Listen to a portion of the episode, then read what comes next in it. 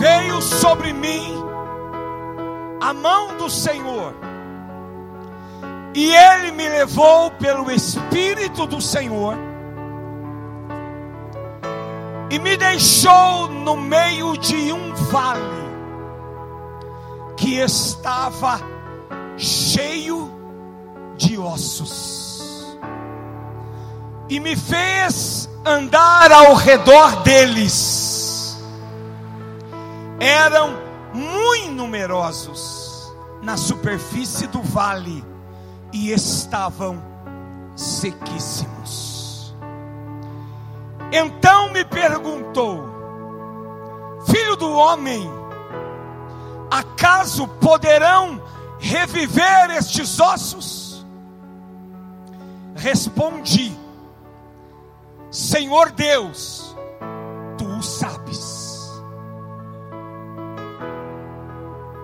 Deus está aqui. Disse-me ele: profetiza a estes ossos, e dize-lhes: ossos secos, ouvi a palavra do Senhor. Assim diz o Senhor Deus a estes ossos: Eis que eu farei entrar o Espírito em vós e vivereis. Porei tendões sobre vós, crescer carne sobre vós, farei crescer carne sobre vós, sobre vós estenderei pele, e porei em vós o meu espírito e vivereis. E saberei que eu sou o Senhor. Então profetizei segundo me fora ordenado. Enquanto eu profetizava, houve um ruído, um barulho de ossos que batiam contra ossos e se ajuntavam, cada osso ao seu osso. Olhei e eis que havia tendões sobre eles, e cresceram as carnes, e se estendeu a pele sobre eles, mas não havia neles o espírito. Então ele me disse: profetiza o espírito profetiza ao filho do homem e diz-lhe: Assim diz o Senhor Deus: Vem dos quatro ventos, ó Espírito, e assopra sobre estes mortos, para que vivam. Depois, se vocês achar um som de um vento aí, eu vou precisar. Profetizei como ele me ordenara. E o Espírito entrou neles. Profetizei como ele me ordenara, e o Espírito entrou neles. E viveram e se puseram de pé, um exército muito numeroso. Então me disse, filho do homem, estes ossos são toda a casa de Israel. Eis que dizem: os nossos ossos se secaram e pereceu a nossa esperança. Estamos de todo exterminados. Portanto, profetiza e dize-lhes: Assim diz o Senhor Deus: Eis que eu abrirei a vossa sepultura. Isso daqui é muito sério. E vos farei sair dela, ó povo meu. Essa palavra não é para incrédulo. Essa palavra não é para o mundo. Essa palavra é para a igreja. Essa palavra é para mim, essa palavra é para você, meu irmão, minha irmã, essa palavra é para nós. Eu vos farei sair dela, da sepultura, ó povo meu, e vos trarei a terra de Israel sabereis que eu sou o Senhor, quando eu abrir a vossa sepultura e vos fizer sair dela, ó povo meu, porei em vós o meu espírito e vivereis.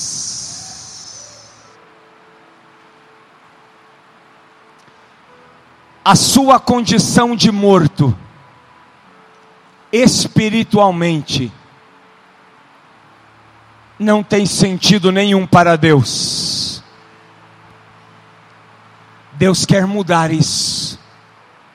Deus quer alterar isso na sua vida. E vos estabelecerei na vossa própria terra.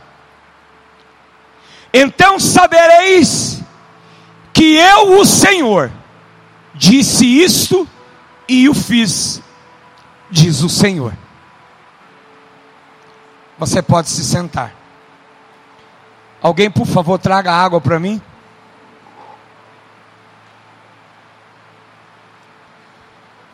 Maravilhosa essa chuva. Vamos aplaudir a Deus pela chuva. Precisa ser mais forte, porque precisa chover. E isso é bênção de Deus.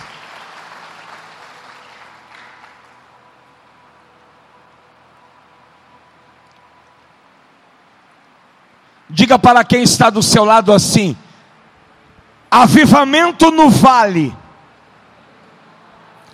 gera destino. Agora você vai falar de verdade. Você tem que falar olhando nos olhos, não é olhando de lado, não serve ou você não fale nada. Fale olhando nos olhos. Diga o seguinte: avivamento no vale gera destino. Isso é profético. Cadê a imagem, João? Cadê a imagem?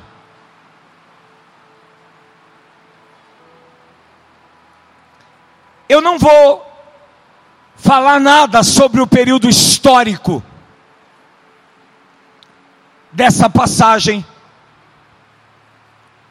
porque talvez não surtiria nenhum efeito na sua cabeça e nem na minha. Eu quero falar com você sobre a essência desta palavra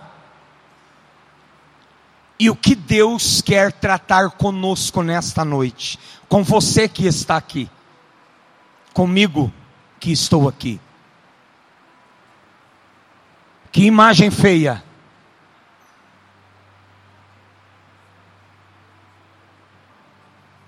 Imagem feia. É essa aí mesmo, João. Tem como você escrever avivamento no vale? Em cima da imagem? Se tiver, faça isso. Se não tiver, tudo bem.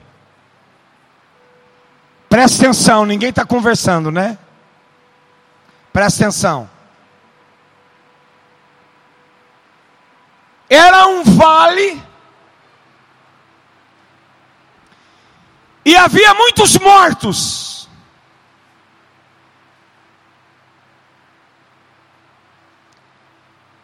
Havia muitos ossos. Pode ser mais alto um pouquinho, Vitória.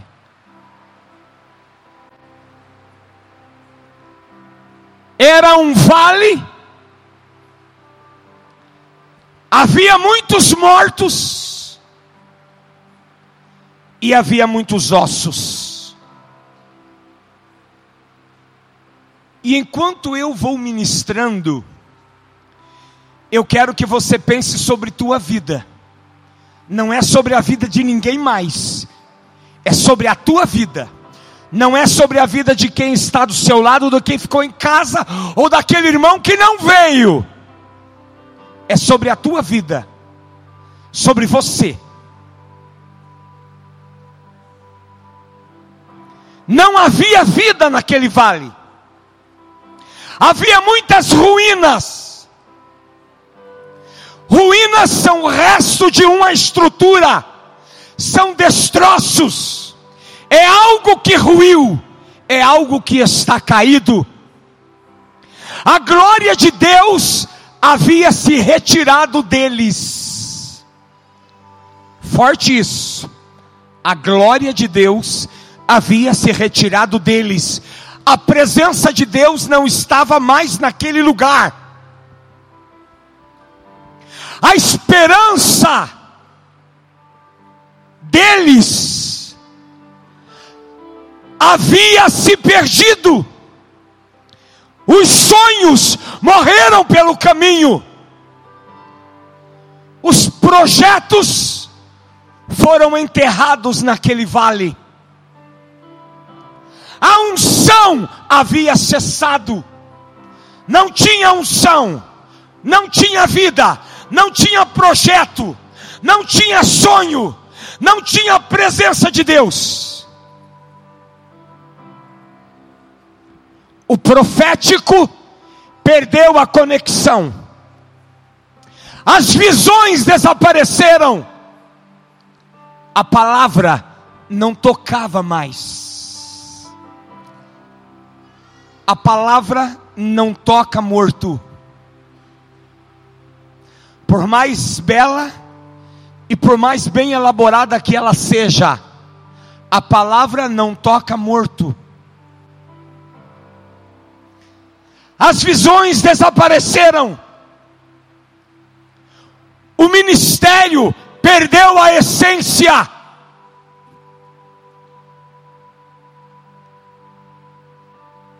o fôlego da vida, o sopro de Deus, parou. É assim,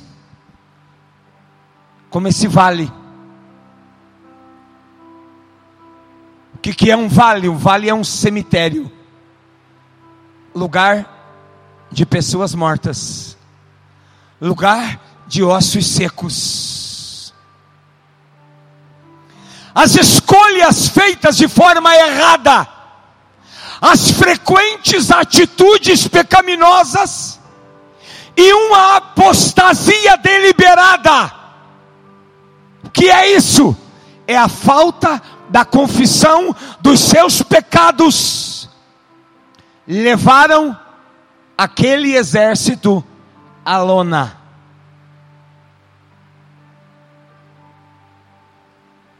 levaram aquele exército à morte.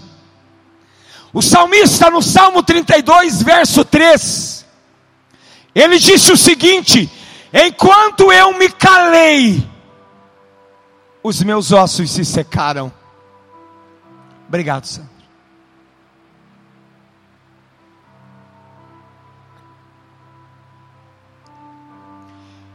Enquanto não houver reconhecimento do seu ou dos seus pecados, desde os mais ocultos e escondidos, dentre aqueles que estão explodindo na sua cara, haverá sequidão, haverá morte. Enquanto você não confessar seus pecados a Deus e não se arrepender, você jamais voltará ao estado de antes. Muitas vezes, quando Deus revela o caos na nossa vida, ou na vida de alguém, não é para envergonhá-lo, ou para expor os seus pecados, ou para expor uma calamidade, mas é porque Deus deseja restaurar aquela situação. Diga comigo assim: Deus, fala com força, Deus é um Deus de restauração. Salmo 145, verso 14, a Bíblia diz: O Senhor, Ele, o Deus da glória, o poderoso de Jacó, o Senhor sustenta os abatidos e levanta os caídos. Diga assim comigo, então tem esperança.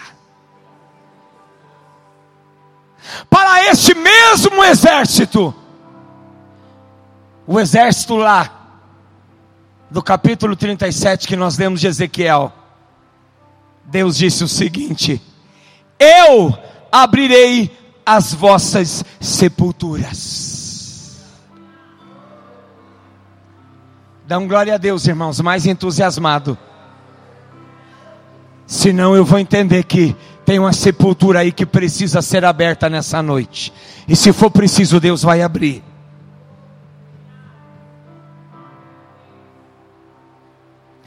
Eu abrirei as vossas sepulturas e vos farei sair delas. Só Deus pode fazer isso, ninguém mais. Ninguém mais pode abrir a sepultura de alguém e mandar o morto levantar.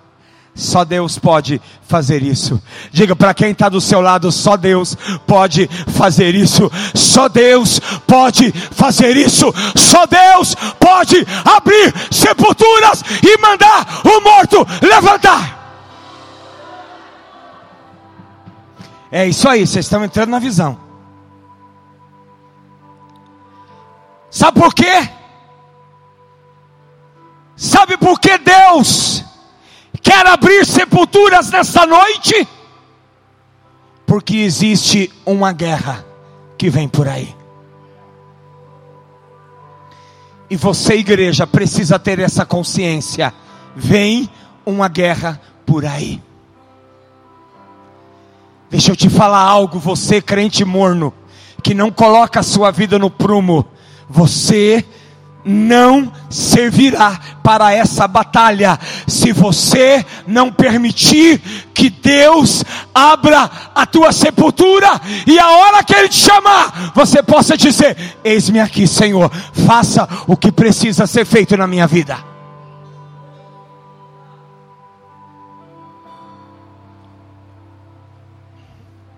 Ah, eu nem deveria ter vindo aqui nessa noite se eu sabia que ia ser assim.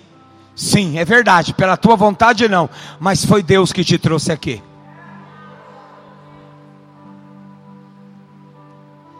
Deus sabe que existirá uma batalha a ser travada, haverá uma guerra, e Ele vai precisar do seu exército. Você pode dar um glória a Deus? Eu vou falar de novo: Deus vai precisar do seu exército. Onde estão os soldados? Aonde estão os soldados? Aonde estão os soldados? Aonde estão os valentes?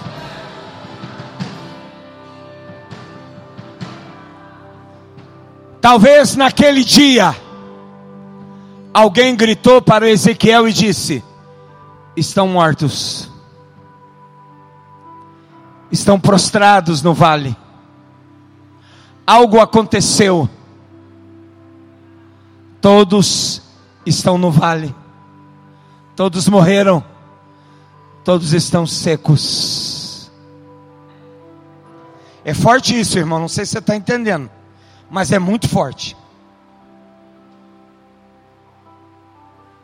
Mas alguém disse, não sei quem foi, copiei esse pensamento. Alguém disse: quanto maior a guerra, maior será o seu destino. Uh! Quanto maior for a guerra, maior será o seu destino, maior será a sua incumbência, maior será a sua tarefa. Mais Deus vai precisar de você, e mais usado você será. Presta atenção, Moisés havia nascido sob um decreto de morte. Havia uma lei no Egito que todo primogênito homem fosse morto. Moisés nasceu sob esse decreto de morte, mas Deus cuidou dele para que ele cumprisse seu destino. Isso responde porque você está aqui nessa noite. Deus está cuidando de você para que você cumpra o seu destino. Aleluia! Jesus nasceu sobre um decreto de morte. Jesus nasceu, foi perseguido por Herodes. Herodes mandou matar todos os meninos da época de Jesus. Mas Deus cuidou dele para que ele cumprisse seu destino na terra. Moisés nasceu com um destino profético para libertar uma nação inteira da opressão do Egito. Consegue entender isso? E foi o que aconteceu. Jesus foi anunciado como Salvador da humanidade, e ele foi até o fim. Morreu na cruz, ao terceiro dia ressuscitou, para que eu e você fôssemos libertos e cumpríssemos o nosso destino.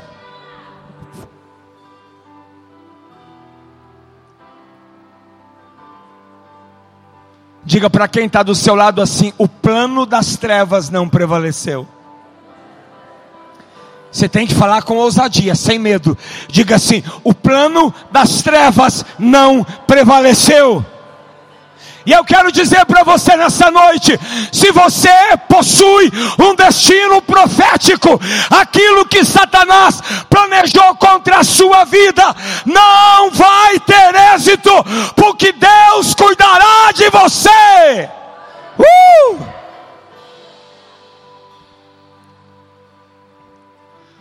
Quando olhamos para o endemoniado gadareno, que triste, né?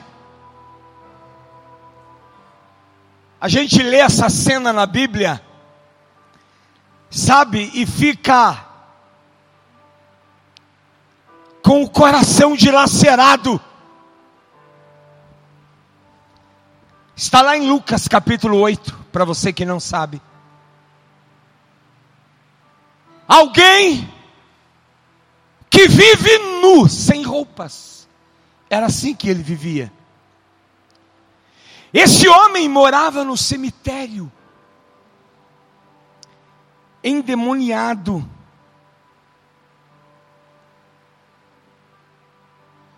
Todo mundo olhava para ele e não dava nada. Com certeza zombavam dele, com certeza criticavam ele com certeza julgavam ele, com certeza murmuravam acerca dele, com certeza falavam mal dele. Ele era violento, a Bíblia diz que os grilhões, as correntes, não conseguiam prendê-lo. Ele morava no cemitério. Com certeza a família dele já o tinha abandonado. Os amigos já haviam desistido dele. Ninguém seguia ele. Quem quer seguir alguém que anda nu é violento e mora no cemitério. Ele era considerado um ninguém. Quem poderia imaginar que aquele gadareno, um descendente de Gadara, carregava com ele um destino profético. Talvez nós nunca paramos para pensar sobre isso. Hoje eu li na Bíblia a história do Gadareno mais uma vez. Já li ela, sei lá, talvez uma centena de vezes. Mas um dia, agora é noite, talvez essa seja a sua noite. Pode dar um amém? Um dia, o gadareno tem um encontro com Jesus. Dá um aleluia. Vou, eu vou dizer de novo: um dia, o gadareno tem um encontro com Jesus. E a sua realidade de alguém endemoniado muda completamente. O verso 39 diz: Então foi ele anunciando por toda a cidade todas as coisas que Jesus lhe tinha feito. O cara tinha ou não tinha um destino profético? Presta atenção, as trevas, o diabo, o inferno, o engano, levou aquele moço para o vale dos mortos. Sim, cemitério é o vale dos mortos. As trevas levaram ele para o vale dos mortos, onde se tornou a casa dele. Quando Jesus se encontra com ele, presta atenção nisso. Quando Jesus se encontra com o gadareno, Jesus não vê nele apenas os demônios, porque ele tinha uma legião. Jesus viu além. Jesus viu aquilo que ele poderia se tornar. Quem está entendendo, diga amém. Jesus viu o que o gadareno poderia se tornar. Jesus viu que ele carregava um destino profético e decidiu libertá-lo. Você pode aplaudir Jesus por isso?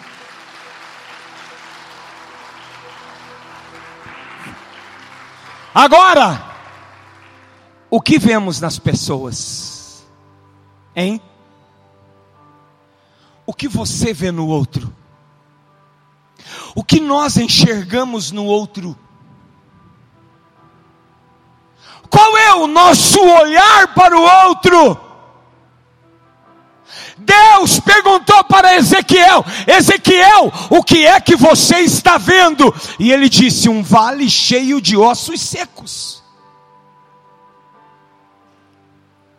Mas esta noite, Deus nos pergunta: o que estamos vendo? O que você está vendo nessa geração? Presta atenção na profundidade do que Deus está falando com a gente. O que nós estamos vendo nesta geração? O que você está vendo na sua casa, na sua família? O que você está vendo nas pessoas? O que você está vendo nos seus amigos? O que você está vendo no seu esposo? O que é que você está vendo na sua esposa? O que você está vendo na igreja? Hein, crítico? Perfeccionista? Santarrão? Legalista? O que é que você está vendo na igreja de Jesus? O que você está vendo na sua vida? Ah, eu não, eu não vou mais lá, sabe? Cuidado, não levante a mão muito alto, que você pode ser arrebatado a qualquer momento. Foi o que aconteceu com Elias, foi o que aconteceu com Enoque.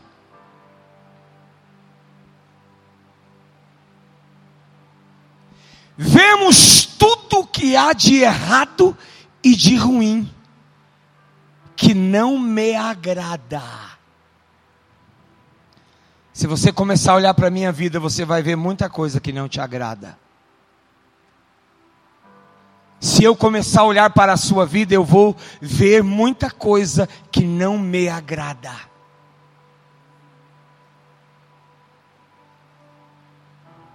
Olha para quem está do seu lado e diga assim para ele: então, vai com fé, com, com, com força, diga assim: então, profetiza sobre o que você está vendo.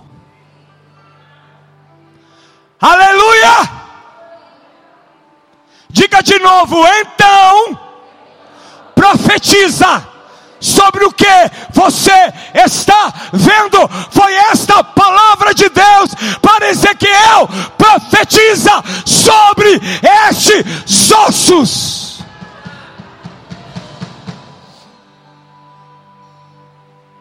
Você vê um cemitério, você vê morte, você vê um fracassado, quem sabe você vê um viciado, um perdido, um acomodado, um adúltero, uma adúltera, um mentiroso, um vagabundo.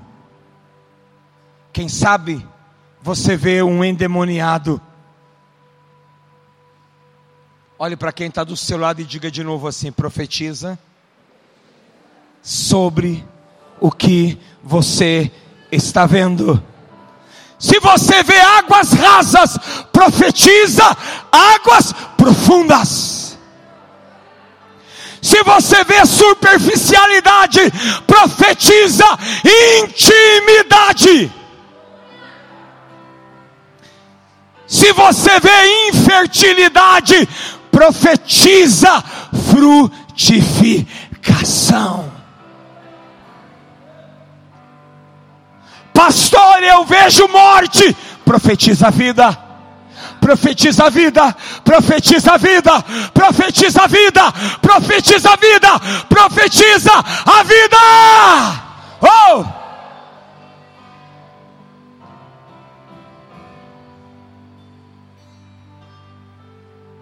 Talvez o que você veja é o que está faltando. Profetiza que tem algo surgindo. Aleluia. Talvez o que você vê é o que está faltando.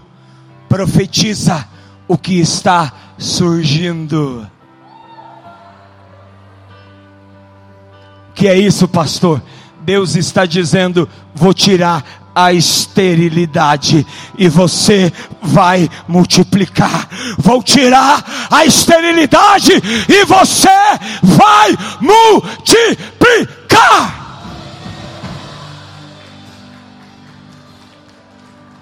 Pode aplaudir.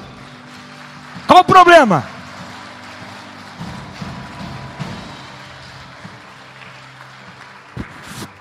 Independente do que você está vendo, Deus é suficientemente capaz para mudar, alterar, transformar, redimir, renovar qualquer coisa na sua vida e na vida do outro.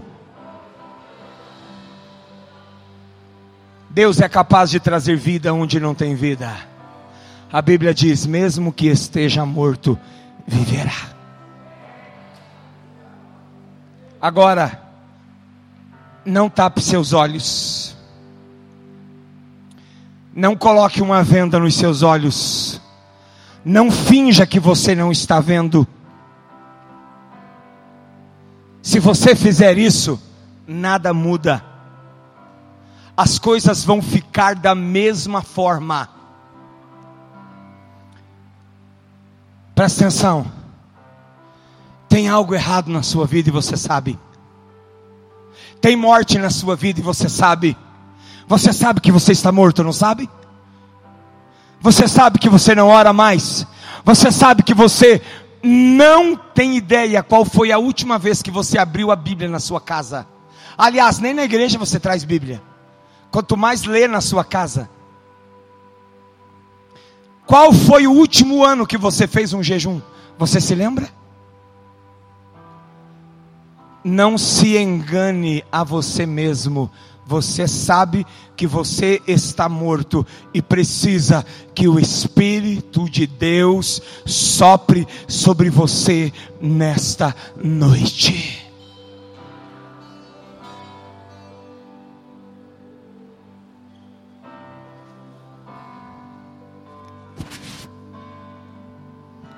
ficar observando, ficar olhando, ficar murmurando, ficar questionando, ficar falando mal, não vai mudar nada. A partir do momento que você tomar uma atitude e se tornar a voz profética, o Espírito Santo vai iniciar um trabalho de restauração e transformação.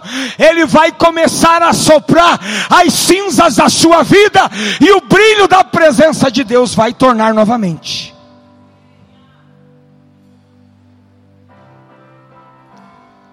Às vezes olhamos algumas situações e preferimos ficar calados.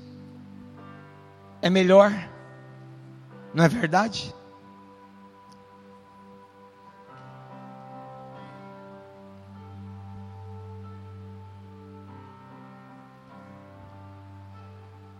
Homem, sacerdote da casa, Deus vai cobrar de você toda a vista grossa que você está fazendo para o pecado dentro da sua casa. Está entendendo? Você está fazendo vista grossa. Você está permitindo o pecado entrar na sua casa.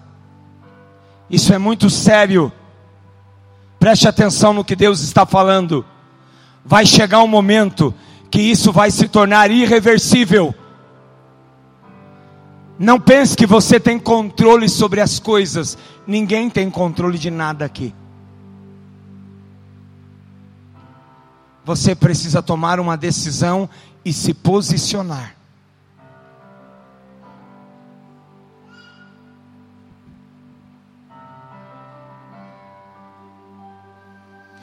O que é que Deus falou com Ezequiel?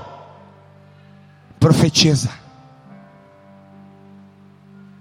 Diga para quem está do seu lado assim: Deus disse para Ezequiel: Profetiza.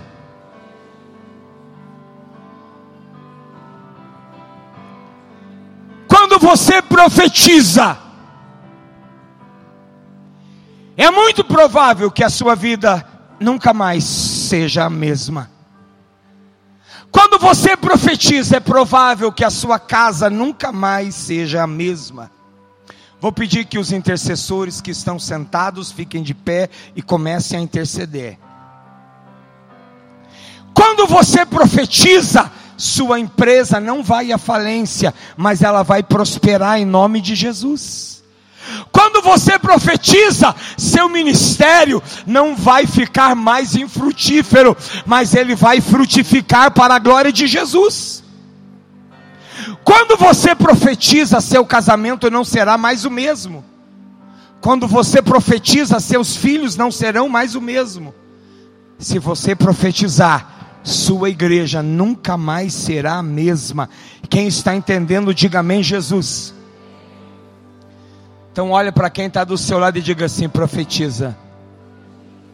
Meninas, se espalhem, ó. Não fiquem amontoadas, não, se espalhem. Vocês aí também se espalhem. Diga para quem está do seu lado assim: profetiza. Diga, querido, profetiza. Diga de novo, profetiza. Quando Ezequiel começa a profetizar, presta atenção. Entendam vocês aí, ó, dos instrumentos. Quando Ezequiel começa a profetizar, tem algo que acontece que Deus não avisa que iria acontecer um barulho, um ruído.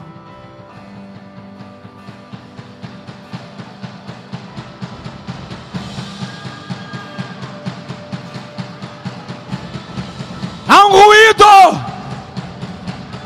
há um barulho, há um ruído, há um barulho. Ossos presta atenção. Ossos voltando ao lugar. Vou falar de novo. Ossos voltando ao lugar. Isso nos faz entender que é o momento do ajuste de Deus. Eu não sei se você está entendendo, mas Deus quer ajustar a sua vida a partir dessa noite. Pode dar um glória a Deus? Deus quer ajustar a sua vida a partir dessa noite. Deus toca primeiro na estrutura. Os ossos são a estrutura do nosso corpo. O avivamento que Deus está trazendo sobre nós vai sacudir as nossas estruturas. Tudo que estiver fora do lugar vai ser ajustado por Deus. Deus quer ajustar a sua vida. Deus quer ajustar a nossa vida. Aleluia! E isso vai fazer barulho. Você consegue imaginar?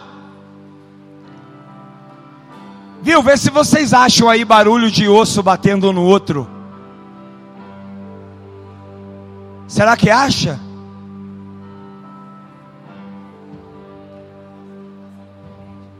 Ah, tá sem internet, aí tá difícil.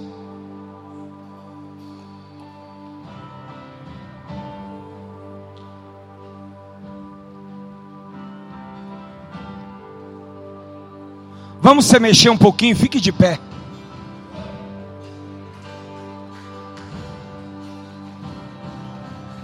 Vire-se para a tua cadeira, vire para a tua cadeira aí. Só você não vai quebrar ela, vai bater devagar. Nós vamos tentar fazer um barulho aí, devagar, para não quebrar a cadeira.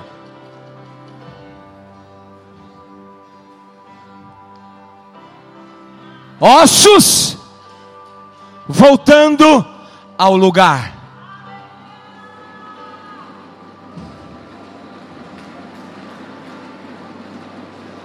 Aleluia! Uh! É isso aí! Há um ajuste de Deus para a nossa vida nesta noite. Se você crê, aplaude a Jesus. Pode sentar.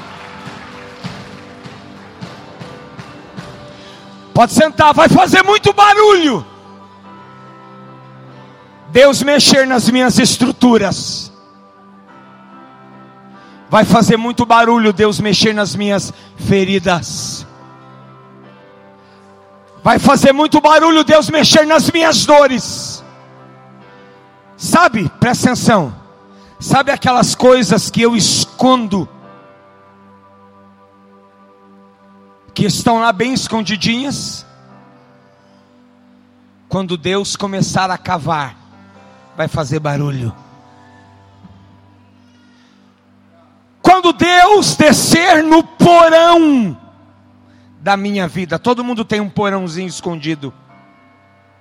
Quando Deus descer lá no porão e mexer nos escombros pecaminosos mais profundos dos seus pensamentos, vai fazer muito barulho. Quando Deus tocar nos pecados ocultos e escondidos, vai fazer barulho. Deus vai trazer barulho de disciplina e de organização. Tem muita coisa fora do lugar na sua vida. Você tem coragem de falar isso? Quem tem coragem de falar isso? Olha para quem está do seu lado e diga assim: tem muita coisa. Fala, irmão, sem medo, tem muita coisa. Fora do lugar na sua vida Diga para ele: nenhuma faxina é silenciosa. Toda faxina arranca o velho para que venha o novo de Deus.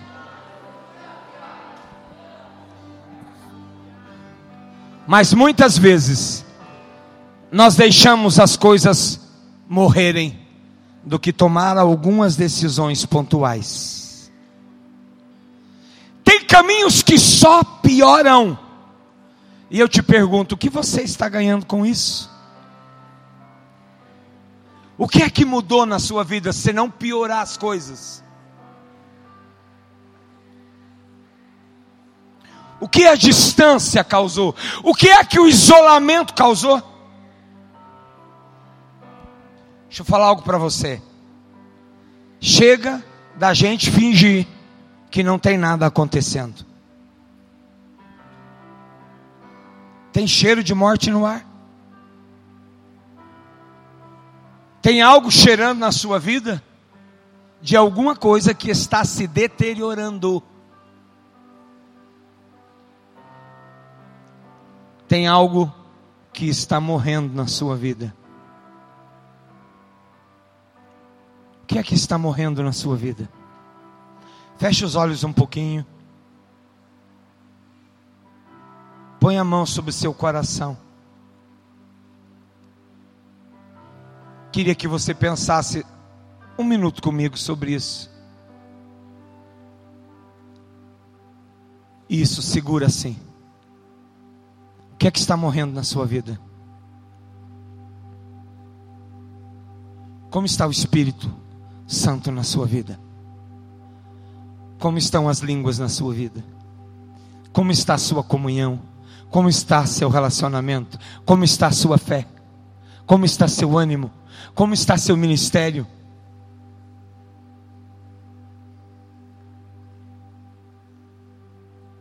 Até quando você acha que vai enrolar? Até quando você acha que vai, vai empurrar isso com a barriga?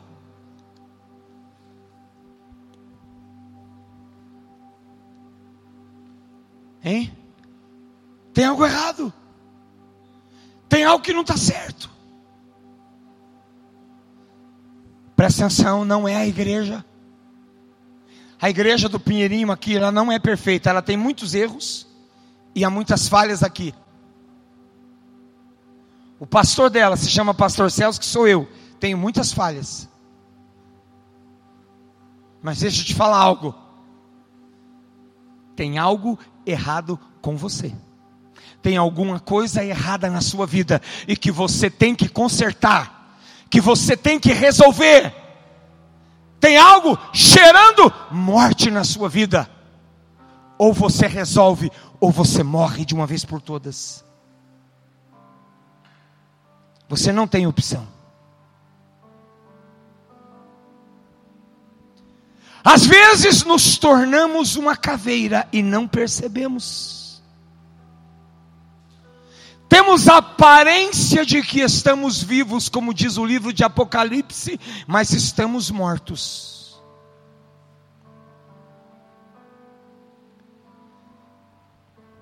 Depois dos ossos cresceram músculos. Músculos falam de força. A força do avivamento. Eita glória! Os profetas sabem disso, porque o profeta ouve o coração de Deus. Nesses últimos tempos, Deus está falando sobre um espírito de violência.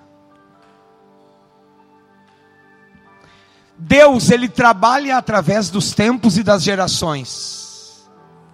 Em cada tempo, Deus trabalha de uma forma. Houve o tempo da melosidade, né? Daquela coisa, lindo, lindo, lindo és. Canções que a gente quase dorme. Canções de adoração mas está chegando um tempo aonde Deus vai trabalhar com violência. Não é fazendo mal para ninguém, não pense isso. Mas o Espírito vai agir com violência, porque não dá mais para perder tempo. O fim, tudo está sinalizando para um fim próximo, para o arrebatamento da igreja, e o Espírito tem pressa. Então se liga. Põe rodinha no pé e começa a correr, querido. Põe rodinha no pé, toma uma decisão. Toma hoje, não deixa para tomar amanhã, toma hoje. Há um destino profético na sua vida. Há um destino profético na sua vida. Há um destino profético na sua vida.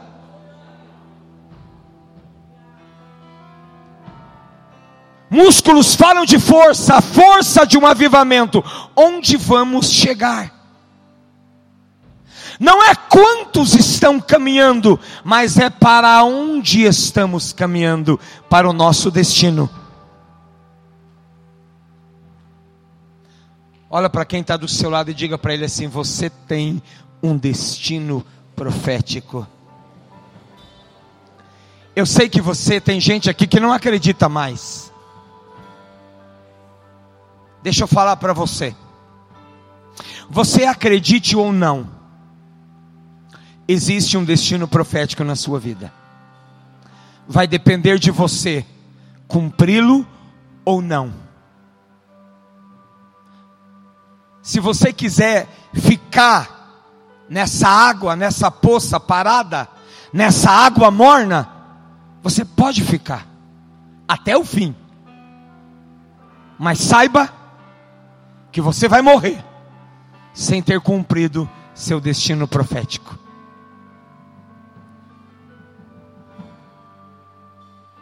Não sei qual vai ser a plaquinha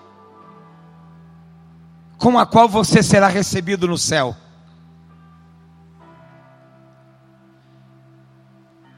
Eu já falei aqui o que eu vou dizer agora. Eu ouvi uma mensagem de um pastor uma vez e ele disse o seguinte: que a galeria dos heróis da fé, lá de Hebreus, ele disse o seguinte: que a galeria não está terminada, porque ainda falta o nosso nome. Nossa, irmãos, vocês estão aqui, vocês estão lá fora, estão na casa, onde é que vocês estão? A galeria lá dos heróis da fé, do livro de Hebreus, que a Bíblia diz que o mundo não foi digno deles. Ainda não terminou, porque falta o meu nome.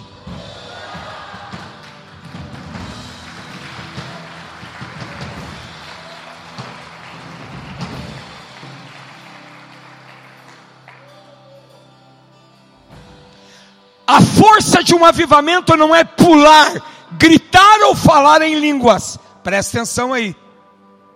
Mas sim, o quanto você está sendo transformado e o quanto o seu caráter está sendo transformado e regenerado em Cristo Jesus. A força de um avivamento é quando o homem caído na sua natureza adâmica se encontra com Cristo e é poderosamente redimido por Ele. Isso é avivamento. Faz crescer a carne. Carne fala de sensibilidade, de estar sensível, de sentir.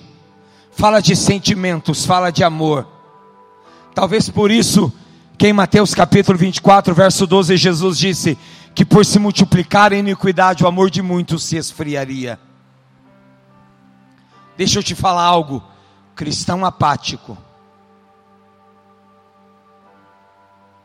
cristão morno, não combina com Deus. Entendeu? Diga isso para quem está do seu lado, se você tiver coragem. Cristão apático cristão morno não combina com Deus, não combina com avivamento. O crente avivado, irmãos, ele tem sensibilidade, ele não deixa ninguém pelo caminho. O crente avivado, ele olha o caído e diz: levanta, vem, vem cá, eu vou te colocar sobre os meus ombros. Não é os ombros do outro, porque é muito fácil a gente transferir responsabilidade. Vem cá, vou te colocar sobre os meus ombros. Vou caminhar mais uma milha com você, até suas feridas serem curadas e você ser restaurado em nome de Jesus.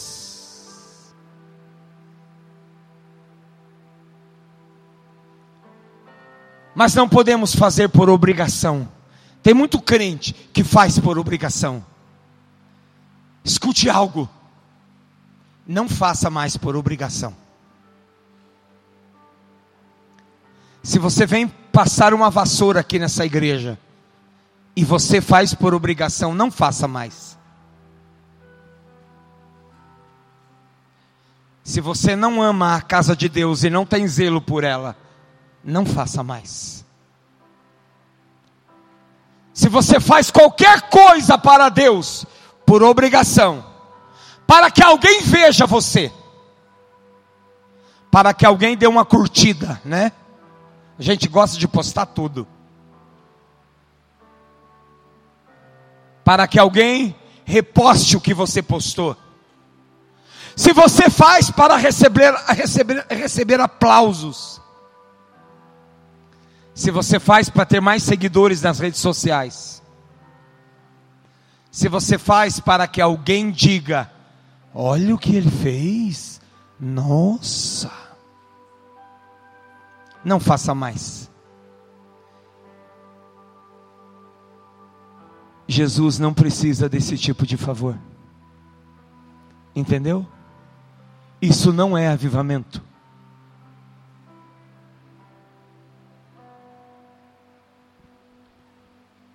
Diga assim para quem está do seu lado: as pessoas. Estou indo para o final, irmãos. As pessoas precisam de um Cristo vivo habitando dentro delas. Responda para você mesmo o que eu vou te perguntar. Jesus está vivo dentro de você.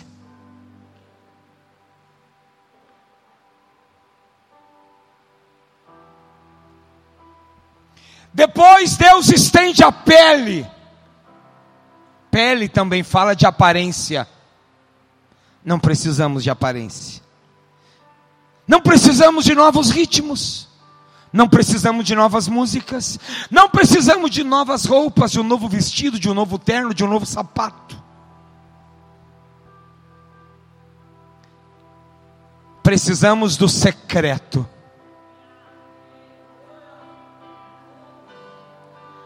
Precisamos do secreto, daquilo que ninguém vê, só Deus presencia. Precisamos de alguém que se esconda na presença. Diga para quem está do seu lado: Deus precisa de alguém que se esconda na presença dEle.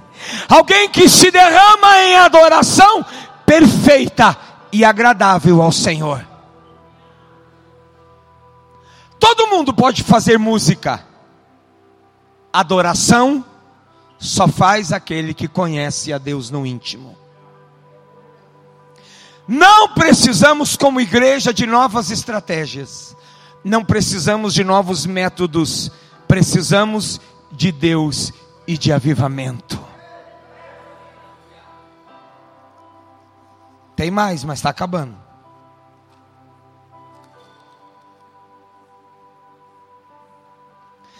Nosso coração está cheio de ídolos.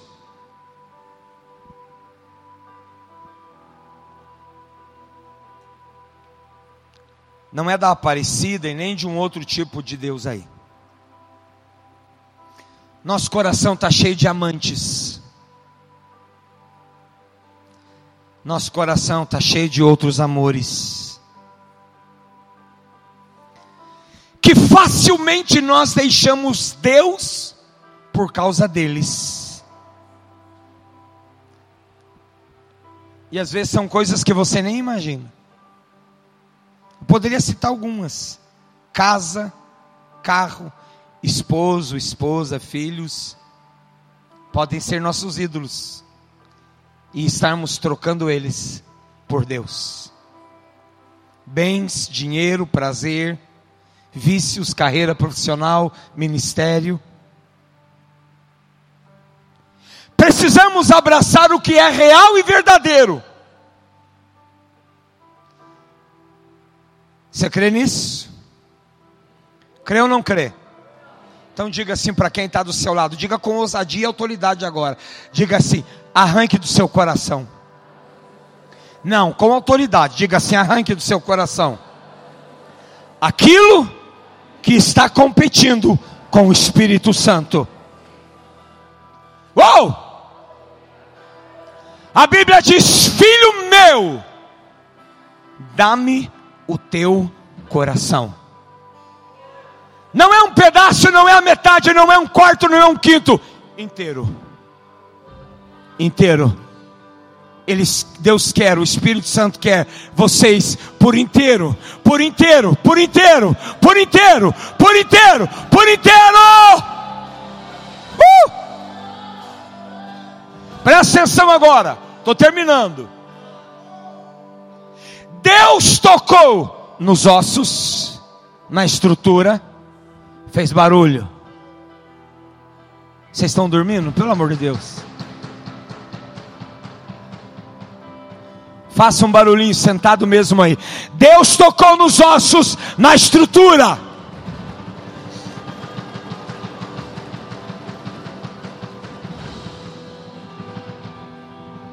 Deus tocou nos músculos, força.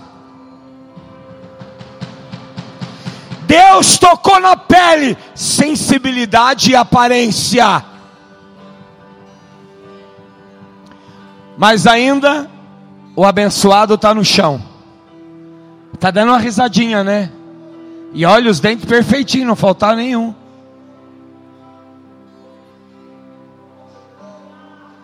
É. Ei, arabaxere, alabassoriando, arabalabás. Mas ainda está no chão. Ainda sou morto-vivo. Não tenho movimentos. Tenho estrutura tenho músculo, tenho pele, aparentemente perfeito. Ó, aparentemente perfeito. É você, sou eu. Falta o essencial. Sabe por quê? A estrutura não tem vida. Pode ter aparência, mas não tem ação, porque não havia neles o Espírito. Vai preparando a primeira canção aí, hein? E agora tem que ser para valer. Dez vezes melhor do que antes. Deus olha para o profeta e diz: Agora, profetiza algo que não é externo, que não está do lado de fora, mas que está dentro, no interior de cada um. Deus diz o seguinte: eu porei o meu espírito dentro de vós.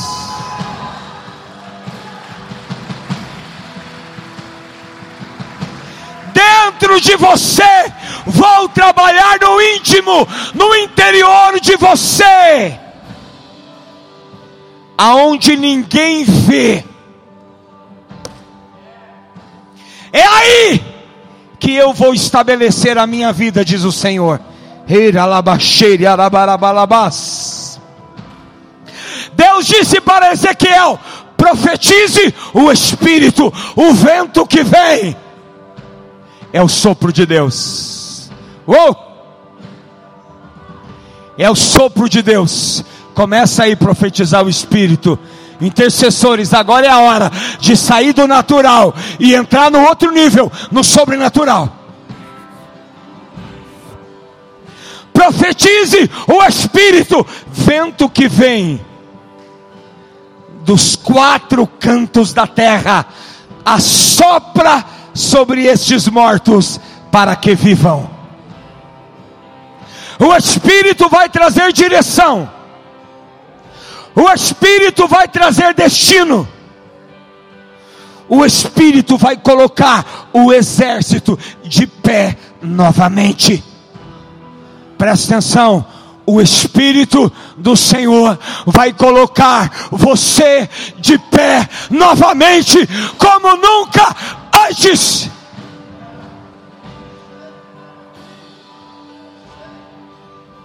Quando o Espírito vem, presta atenção, quando o Espírito vem, os caídos se levantam como um grande exército, e os que não tinham mais esperança, agora estão de pé.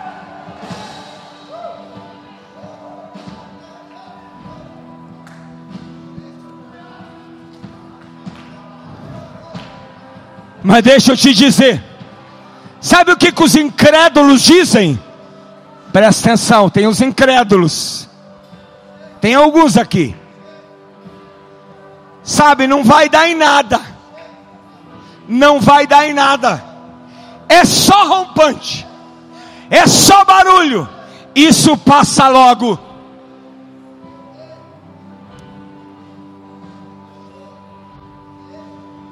Quando eu escrevia isso aqui no, no dia que o pastor Ezequiel estava ministrando, Deus estava me dando essa palavra. E Deus disse para mim o seguinte: Mas desta vez será diferente. Todos estão de pé, estarão prontos para a batalha e para a guerra.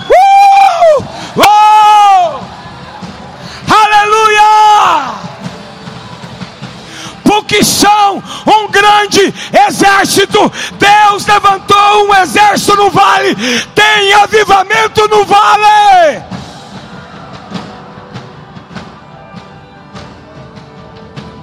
Não vamos morrer no vale, não ficaremos presos no vale. Presta atenção, deixa eu falar algo para você. Vença seu orgulho porque senão ele vai te matar. Deus está falando com alguém agora, especificamente. Vença seu orgulho, porque o vale que você se enfiou não é o seu lugar. Essa é a palavra de Deus. Tem avivamento no vale, ossos secos tenham vida. Deus soprou o seu sopro sobre o vale dos mortos. Deus dá destino no vale. Deus sopra a vida nesta noite. 2022 será o ano das transformações na sua vida. 2022 será um ano de avivamento quando somos afetados pelo impacto do sopro de Deus, as mudanças e as transformações surgem do nada. Feche os olhos agora um pouquinho. Antes da gente cantar,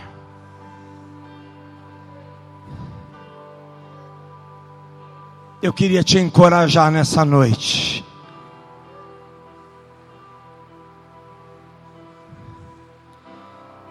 Você que entrou no vale. Talvez você diga, pastor, foram as circunstâncias. Pastor, eu fui jogado no vale. Pastor, eu fui enganado para o vale. Pastor, me contaram uma historinha. E hoje eu estou no vale. Deixa eu dizer para você não importa como você foi parar no Vale dos Mortos, nessa noite há uma proposta de vida para você. Nessa noite há uma proposta de restauração para você. E eu queria te encorajar. Se você entendeu o que Deus falou nessa noite. E eu não falei o que eu disse porque você está aqui. Porque eu nem sabia que você estaria aqui. O que eu falei hoje, eu escrevi domingo. Melhor, domingo não. Nem eu estou perdido nos dias. Foi o dia que o pastor Ezequias ministrou. Segundo dia da conferência. No dia 3. No dia 3 da noite, enquanto o pastor Ezequias ministrava, eu escrevi ali no rascunho o que eu falei agora. Então, isso não é coisa minha, isso é coisa do Espírito Santo. E eu queria te encorajar a tomar a maior decisão da tua história hoje. Mesmo você que é crente, porque eu estou falando aqui, é, é mais para crente mesmo. Para você hoje sair do vale e fazer parte do exército. A gente vai cantar. E se você entender isso, pode sair do seu lugar, vem aqui à frente. Venha dizer, Senhor, eu estava no vale, mas hoje eu estou saindo dele, só para vida sobre mim, só para vida sobre mim. As pessoas já estão vindo.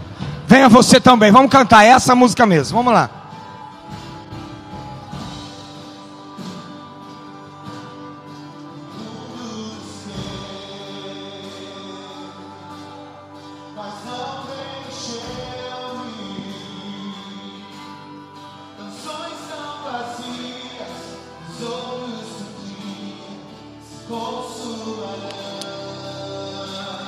Essa música é profética, é para nós. Cadê você, meu irmão? Venha.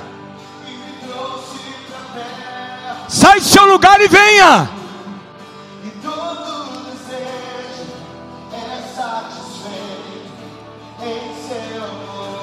Deus quer formar um exército e Ele conta com você.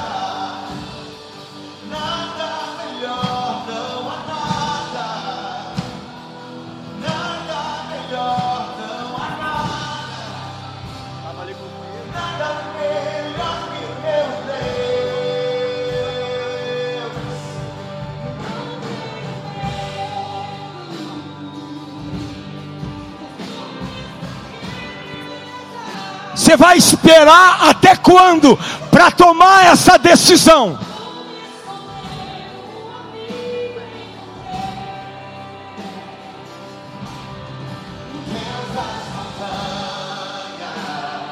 Você não tem força para vir sozinho. Você não tem força para mudar isso sozinho. É nesta noite, é hoje, é agora. Deus te chama, Deus te chama, Deus te chama. Venha, venha, venha, isso, venha.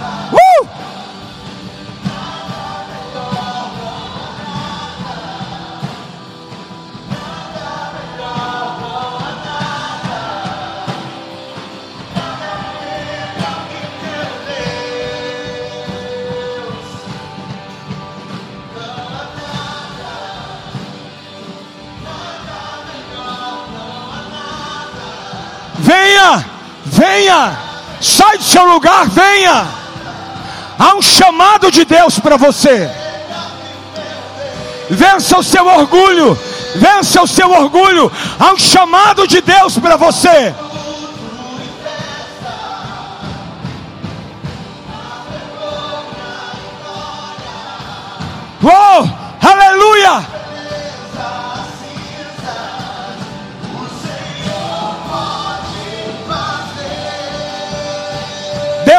Destino profético para você. Deus tem um destino profético para a sua vida.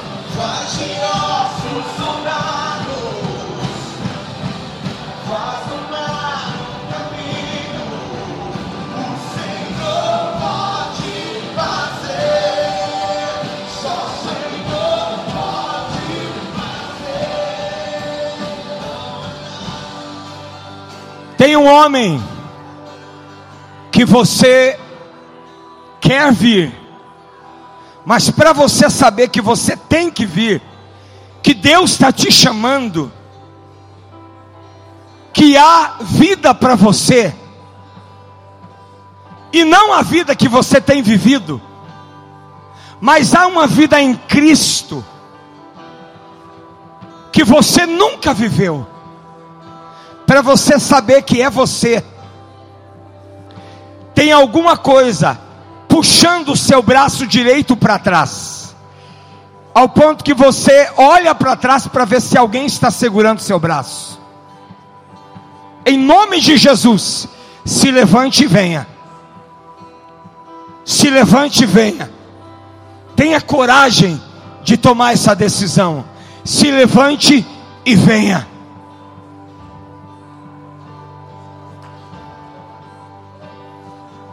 Sabe, irmãos, há uma presença de Deus tão forte aqui.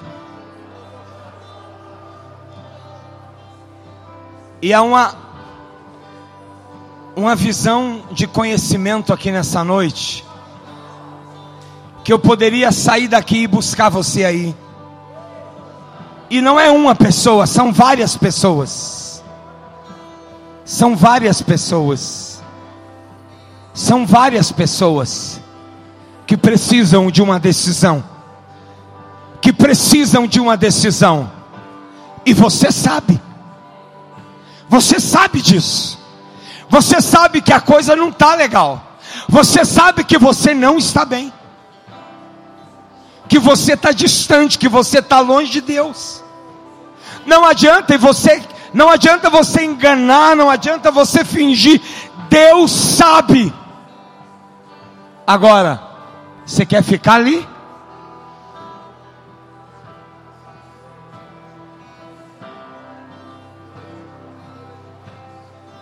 Talvez se você der mais alguns passos em direção ao que você tem feito, você nunca mais consiga voltar. Você pode viver na igreja, mas nunca vai pertencer a ela, entendeu? Você pode vir à igreja, carregar o nome da igreja, mas ao mesmo tempo não estar dentro dela. Você entendeu?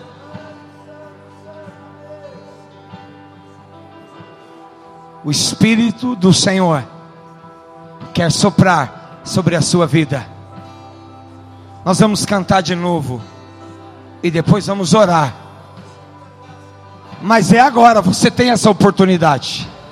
Venha. E eu quero dar liberdade aos intercessores. Eles não vão trazer você à frente, mas eles poderão sair daqui e quem Deus tocar eles poderão ir orar com você aí na cadeira onde você está, porque há um chamado de Deus para a sua vida, há um destino profético urgente da parte de Deus para você, para valer, gente. Vamos lá, vamos chamar o céu à terra agora. Vamos lá, intercessores, vamos lá, vamos lá, vamos lá. Não é hora de parar, é a hora de se mover, é a hora de interceder.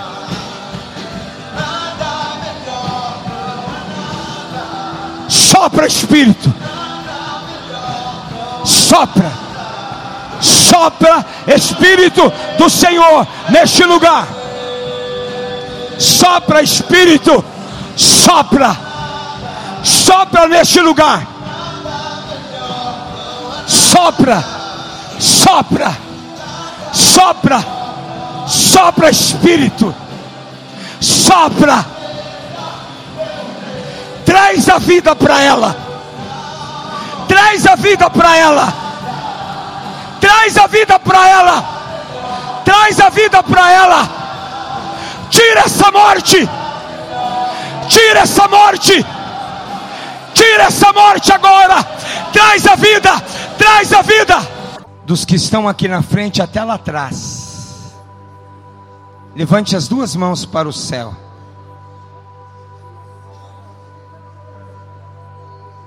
Isso, assim mesmo. Mais alto ainda se puder. Não sei se dá. Se puder, mais alto. Levante a mão. E fique em silêncio. Feche seus olhos. Olhe para cima.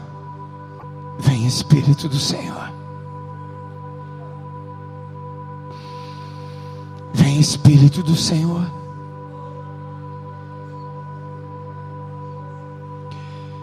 Isso aqui não é teatro, Senhor. Isso aqui é real. Vem Espírito do Senhor. Sopra Espírito. Sopra Espírito. Ouça o vento. Ouça o vento, igreja. Não para, não para. Ouça o vento. Não baixe as mãos, não baixe as mãos, ouça o vento. Os soldados estão de pé. Os soldados estão de pé. E o Espírito do Senhor está soprando sobre este lugar. Sabe qual é a coisa mais linda? É que nós podemos fugir, é que nós podemos nos esconder, podemos entrar na caverna, podemos ir para o vale, podemos dar uma passeada no deserto, não importa onde formos, não importa as distâncias, aonde você for, aonde você estiver, Ele te encontrará e te trará de volta. Uh! Há um sopro de Deus aqui. Deixa soprar o Espírito sobre sua vida. Deixa soprar. Deixa soprar.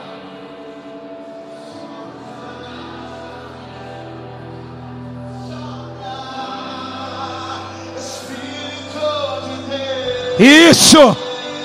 Vem vento do Espírito, sopra sobre a tua igreja, sopra sobre a tua noiva, sopra sobre os escolhidos, sopra sobre o teu exército, sopra, sopra, sopra, sopra, sopra, sopra, sopra, sopra, sopra. sopra.